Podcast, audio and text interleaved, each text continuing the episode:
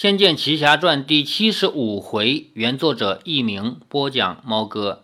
前面说到，李逍遥穿越到十年前，并且把已经逃出王宫的赵灵儿给救了，然后他又装成一个黑苗士兵，他要混入王宫里面去看看究竟发生了什么事情。去王宫的路上呢，跟另外两个黑苗士兵同船。那两个士兵就在讨论着为什么发这样的大水，说居然屋后还发大水来淹我们，说屋后干嘛要跟我们整个黑苗作对？李逍遥竖起耳朵，专心地听着他们所说的话，听后大感震惊：这样的景象是屋后造成的吗？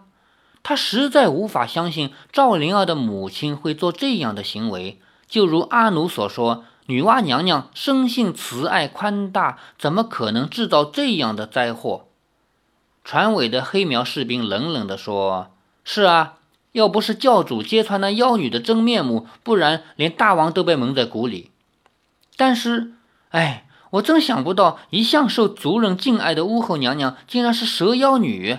从前我一直以为她是个人善的祭司，真是人不可貌相。”船尾的黑苗士兵恨恨地说：“别提了，国人都被他骗了。真正的女祭司早已死了，她是蛇妖女，假借女祭司的外貌迷惑国人。这样的妖怪，什么事情做不出啊？只要妖女一死，洪水一定就会退了。巫后她本来就是半人半蛇的嘛，只不过她变成人形，别人也不会发现。”所以呢，在黑苗普通百姓里面，估计并不是都知道巫后的真实身份是半人半蛇的女娲后人，可能知道她是女娲后人，但不知道她的本原样是半人半蛇。这种情况下，正好在前面，因为发生过一次大水，赵灵儿的妈妈当时还不是巫后，只不过是白苗族的大祭司。黑苗族的人来到白苗族这边，请大祭司过来帮他们灭火。于是大祭司就到半山腰帮他们灭火。当时是因为还有五颗灵珠嘛，结果呢引来了水，虽然能灭火，同时也能发大水。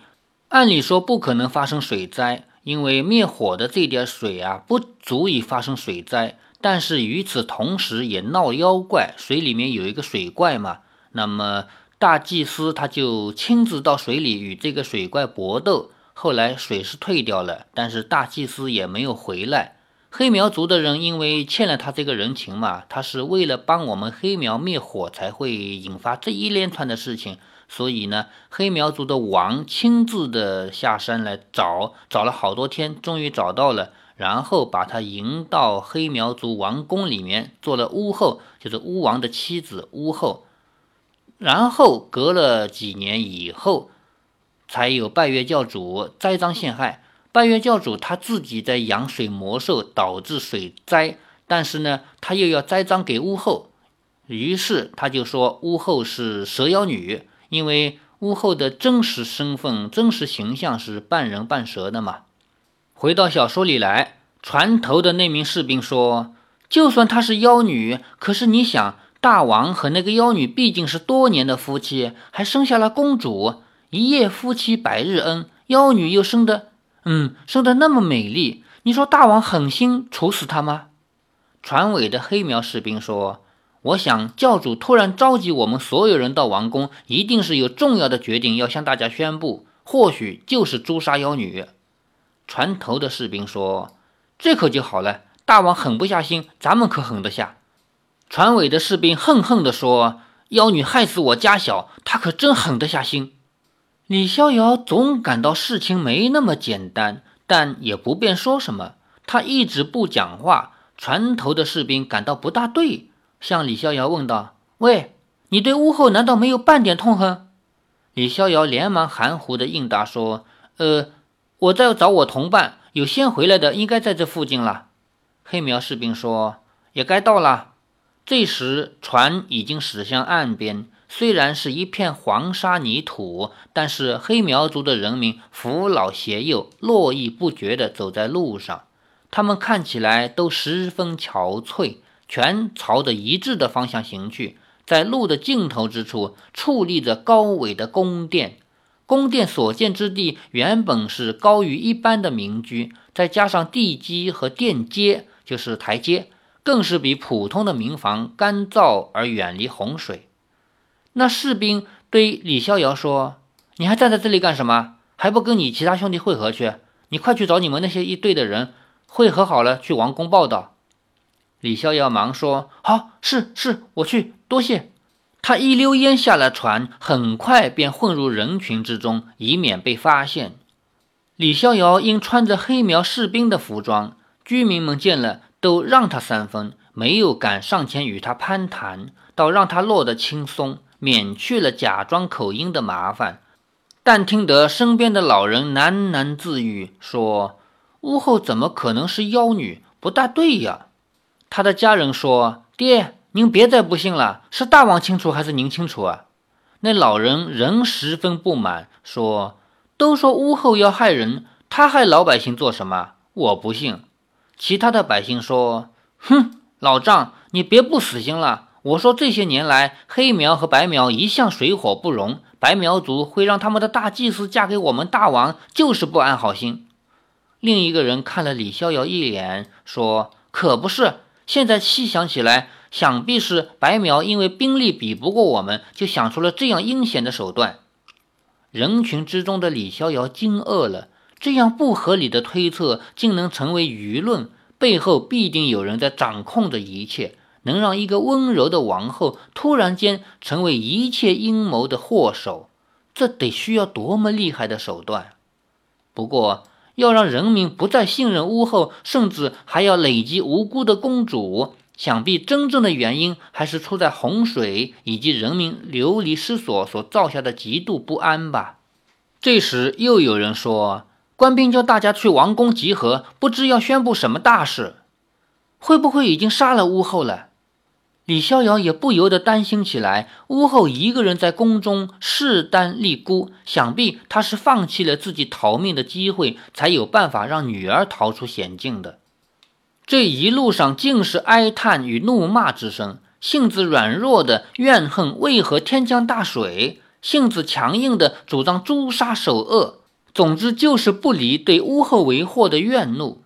李逍遥与众百姓一同前往王宫外的广场，最前方立着数丈高的高台，高台下面还围着几层的平台，平台上尽是穿着绯黑色长袍的拜月教教徒。底下的是士兵，这与更外围的民众之间形成了一道不可跨越的尊卑鸿沟。那高台在拿着刀枪的士兵和较重的护法之下，更显得高不可攀，在王宫前散发出更有威势的力量。这个呢是小说补出来的，在游戏里面谈不上这个高台不高台，而且游戏里面也没有出现民众，只有一些拜月教教主还有士兵。在高台的正中央，并没有任何人，只有几名贵人立在高台边，似乎在等着什么。不久，一道灰色的高大身影由宫内闪了出来。李逍遥眼睛一亮，认出了他便是在长安郊外重挫盖罗家等人的石长老，或者说是将要在长安郊外重挫盖罗家等人的石长老。比较绕口啊。也就是说，对于李逍遥的时间轴来说，他是先在长安郊外看到过石长老，当时来了一招很猛很猛的招数，然后还死掉了，然后才有到大理来见到年轻一点的石长老，年轻了十岁。而对于石长老的时间轴来说，他是现在先在大理给李逍遥见过，然后隔了十年以后，又在长安那边给李逍遥见过了。他高大的身影奔至台前，喝道：“你们聚集在这里想做什么？这里是王宫，你们想造反吗？”他的声音就像一记巨雷，震得众人心头大悸。一时间，聚集了上万人的广场居然寂静无声，连他的呼吸声音都听得到。我前面也跟大家提到过，石长老他不是坏人。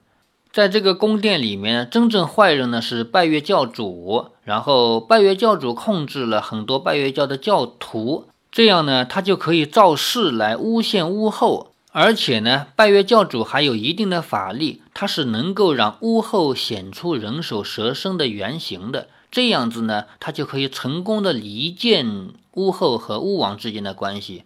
但是石长老始终是帮着巫后的，只不过呢，他不能明的跟拜月教主来作对。如果他明的作对，说我就跟你站在两边了，那他一定是干不过拜月教主的。所以呢，他还是有一点点尊者的身份。他站出来对下面这么多人说：“你们在这里干什么？想要造反吗？”高台之上的一名贵族说：“石长老，没您的事儿，百姓是想求见拜月教主，自动聚集在此的。”石长老扬手对那个人说：“凡事由大王决断，什么时候轮到教主接见官兵人民了？”一名台上的拜月教头目说：“是大家自动聚集到这里的。如果不是洪水为患，人民生活不下去，又如何会求教主啊？长老。”您有本事就退了洪水，大家自然就散。这个时候，聚集的人们也都再度喧哗了起来，纷纷叫着拜月教主的尊号，声势之浩大，有如掩蔽天空的乌云。石长老十分气恼，却对这样的局面束手无策。他气急败坏的，不知道和那些教众官员们说什么。却被喧腾不已的众人呼号声给掩了过去，再也听不见半个字。李逍遥心想：怪了，明明就是拜月教主叫人聚集到这里，什么时候变成大家自动来的了？这时，突然听见一阵海浪似的巨大欢呼，众人都望定了前方。高台的正中央出现了一道高瘦的黑影，至少有九尺高。穿着黑色的长袍，由头盖到脚的长袍，使他原本就极高的身子显得更高了。手上握着十尺长的金杖，杖头是一轮镰刀般的弯月，在阴暗的天色下，那轮弯月犹能灿然生辉，刺目之极。教主英明，教主万岁！众士兵及拜月教主们大声狂呼，带动了民众。也发出了阵阵的狂热呼叫，起初还听得见阵阵“教主英明，教主万岁”之类的呼声，到后来只剩下无意义的呼叫。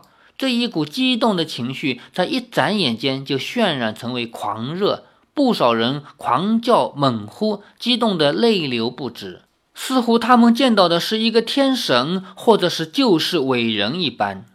拜月教主等到众人呼叫过一阵子以后，才缓缓地举起手。众士兵手中的弯刀一致高举，数百把明晃晃的尖刀所发出的杀意，令民众自动安静了下来。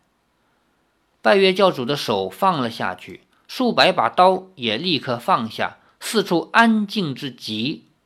李逍遥望向一旁的石长老，他拄着拐杖，铁青着脸站在一旁，身旁还有两名贵族一样的男子，不知与他说了什么，让他好好的听拜月教主说话。拜月教主这时才发出声音，他的声音听起来并不大，却非常清晰地传入众人耳中，可见内功不弱。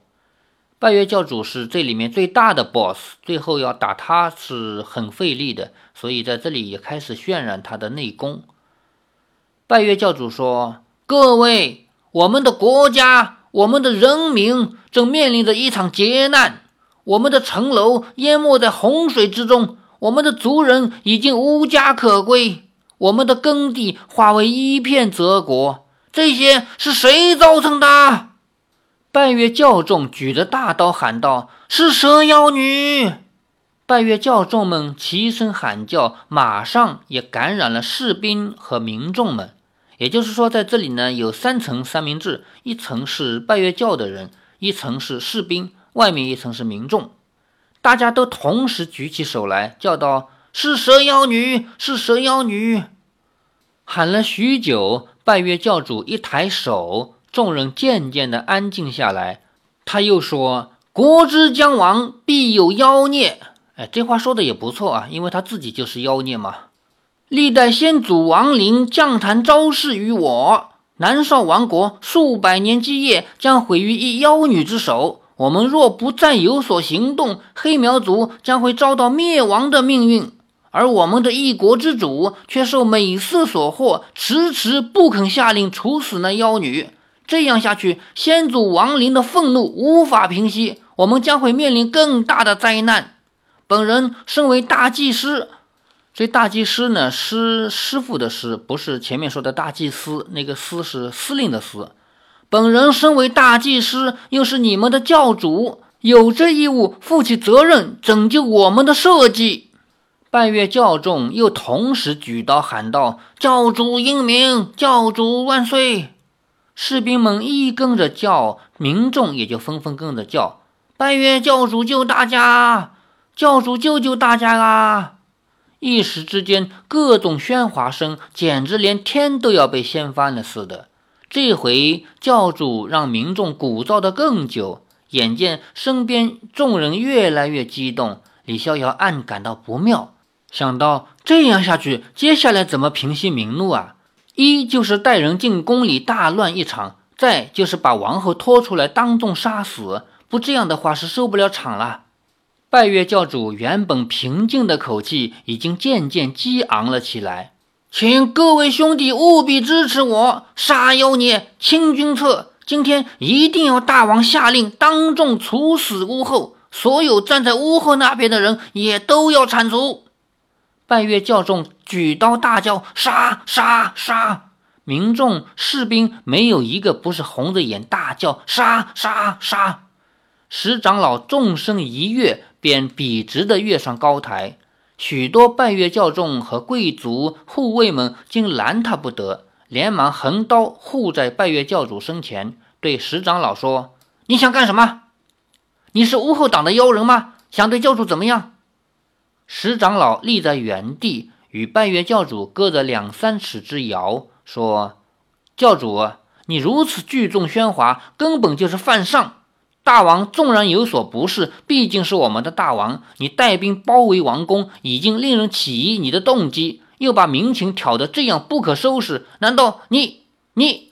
拜月教主凛然说：“挑起群情激愤的不是我，而是民意。”如今遍地哀鸿，要救大家于水火之中，就得用非常手段。我上应天命，下恤民心，就是为了不忍见大家流离失所，才挺身而出。石长老，大家的苦难你没有瞧见？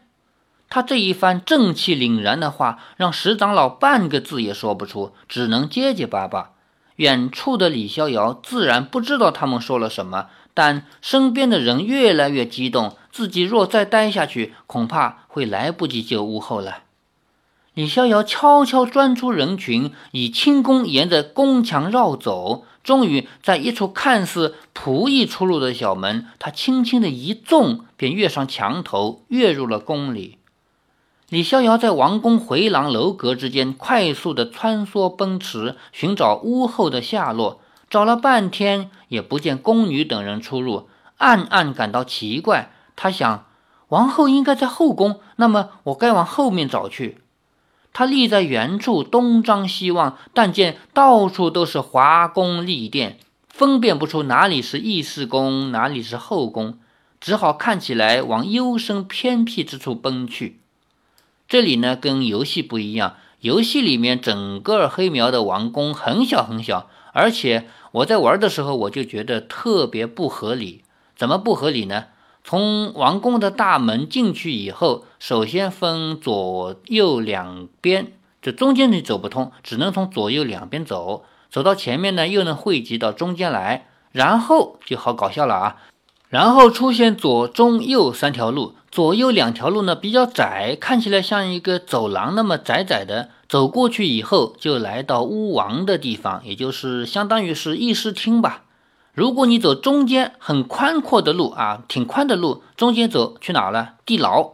你想想，这个王宫怎么会这么设计？中间最正规的路、最正的路，而且最宽的路，走走走到地牢里去了，而旁边那么窄窄的像回廊一样的小小的路，走过去居然来到了国王的议事厅。所以我在玩这个游戏的时候，我当时也发牢骚，我说这游戏怎么设计的？这地图设计的真差。不管它了，反正从游戏改成小说以后，必须要还原一个宫殿应有的规模。游戏里边它很小，那么现在在小说里面就说了，这个宫好大哦，而且你根本就分不清。他作为一个外人，哪里知道哪里是义师宫，哪里是后宫啊？只好看起来比较幽深的偏僻的地方去。但不久，他就奔到一处空旷简陋之地，只有一座极大的炉子，周围堆着许许多多废弃物以及柴草。李逍遥想到，这必是烧废弃物之处，王后不可能住在这里，我得换个方向。他正要回头，竟听见两阵脚步声往他这个地方来。李逍遥连忙身子一闪，躲在柴堆之后。那两人的脚步声颇为沉重，似乎抬了什么重物。其中一个人说：“外头的叫声连宫里都听得见，大王恐怕心里不好受。”另一个人说：“哼，谁叫他沉迷美色？教主是大家唯一的信仰，他也身兼大祭司之位。要说人们信谁，信大王的多，还是信教主的多？”李逍遥看清了两个人所扛之物，不禁一愣，那是一个担架。担架上叠放了三具尸体，都十分枯瘦。他们把扛尸体的担架放在大炉子前。李逍遥惊心暗想：他们不会就这样和废弃物一起烧了吧？再细看那几具尸体，竟有男有女，看样子也不像宫里人。其中一名士兵翻了翻尸体，另一名士兵说：“不必找了，没什么值钱的，早就都自己交出换东西了。你还刮得到？”那士兵啐道：“呸！肥水都给那些看管的人捞，我们焚化的半点好处也没有。也就是说，有人看管这些人，如果死了呢，扔出来给烧掉；而那些看管的人，假如死人口袋里还有点东西的话，都给他们捞了。”另一个士兵说：“人比人气死人，看守的还在怨不放他们出去抓人，抓人的简直就是饱到撑死啊！这些汉人交出的宝物够了。”就放他们逃出南少，不够的，嘿嘿，稀里糊涂抓过来，谁不是刮的宝宝的？李逍遥越听越惊心。那两名士兵将炉口打开，丢了一具尸体进去，说：“这些汉人还真是不识好歹，叫他们在脸上刺个青当奴隶就可以保住性命，却偏偏不要。”李逍遥听得既心寒又咬牙切齿，心想。如今你们把南少城里的汉人全抓了，当奴隶或者屠杀，还有半点人性吗？他们把尸体全部抛入焚化炉之中。李逍遥突然一跃而出，两个人都还没看清是怎么回事，已经双双被点住了穴。接下来呢，李逍遥就要利用这两个人来寻找屋后，同时呢，也寻找到一些被关起来而暂时还没有死的汉人。当然了，这些汉人的故事，还有包括这个焚化炉的故事，是小说编出来的。原来游戏里边没有这些。游戏里面，李逍遥走进宫殿，可以直接走到地牢里面，直接找到屋后，没那么大，因为这个迷宫很小嘛。改成小说以后，因为恢复了一个宫殿应有的规模，这样一搞呢，就搞得李逍遥找不着屋后了。好，欲知后事如何，且听下回分解。